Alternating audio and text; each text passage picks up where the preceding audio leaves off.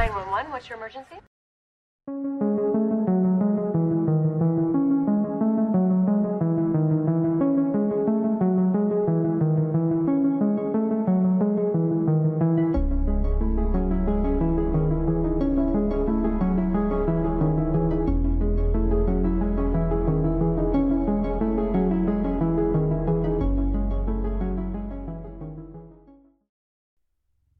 Hola, amigos, espero que estén todos súper bien. Yo soy Mika y les doy la bienvenida a 5 Minutos de Misterio, la emisión especial de este podcast que puedes escuchar mientras te preparas un café.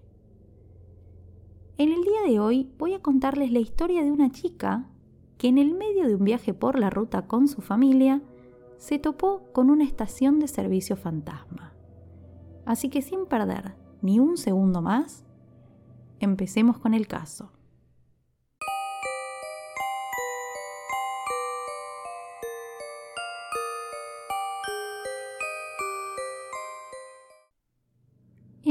Episodios de este podcast hemos hablado de experiencias de personas con entidades paranormales y lugares embrujados.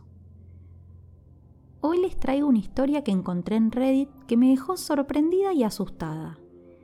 Y quiero invitarlos a que, si alguno vivió algo similar y tiene ganas de compartirlo, me lo mande por mail a unratodemisterio.arg.gmail.com. Bueno, empiezo a contarles esta historia. Cuando tenía 16 años, hice un viaje en auto por el país con mi mamá y mi hermana, que para ese entonces tenía 20. Era un viaje largo, llevábamos varios días en la ruta y en ese momento en particular del recorrido veníamos por una ruta interestatal y nos estábamos quedando sin nafta. Era de noche, pero estábamos bien descansadas. Como teníamos que hacer una parada para ir al baño y estirar las piernas, aprovechamos y paramos en la única estación de servicio que había en ese tramo. Para que se den una idea, era el único lugar que encontramos para parar en más de 300 kilómetros.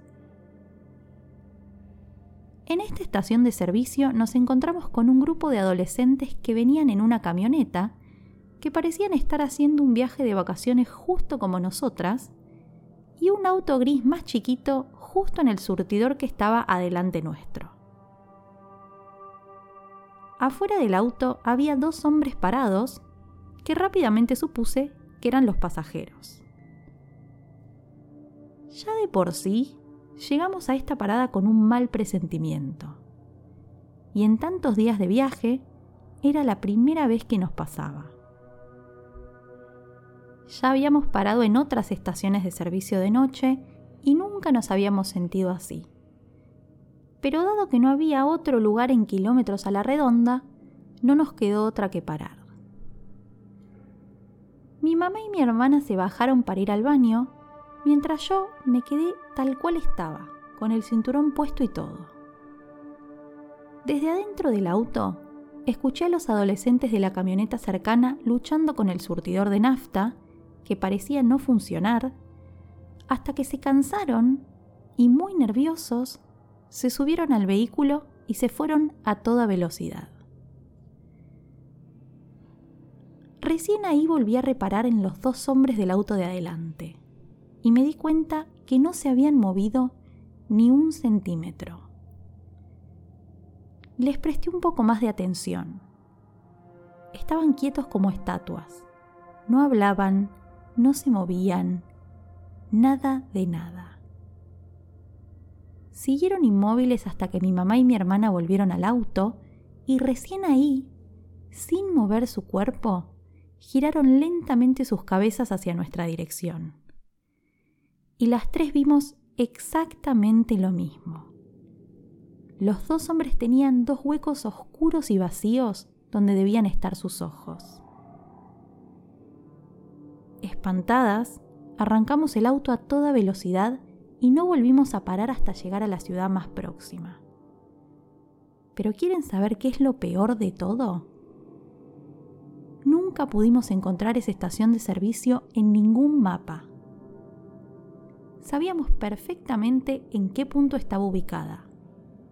pero jamás la pudimos localizar, ni en mapas físicos ni en Google. Incluso preguntamos a quienes vivían en las ciudades cercanas y nadie parecía conocerla. Hemos viajado muchas veces por esa ruta interestatal desde aquella noche y nunca, pero nunca más, volvimos a encontrarnos con esa estación de servicio en el camino.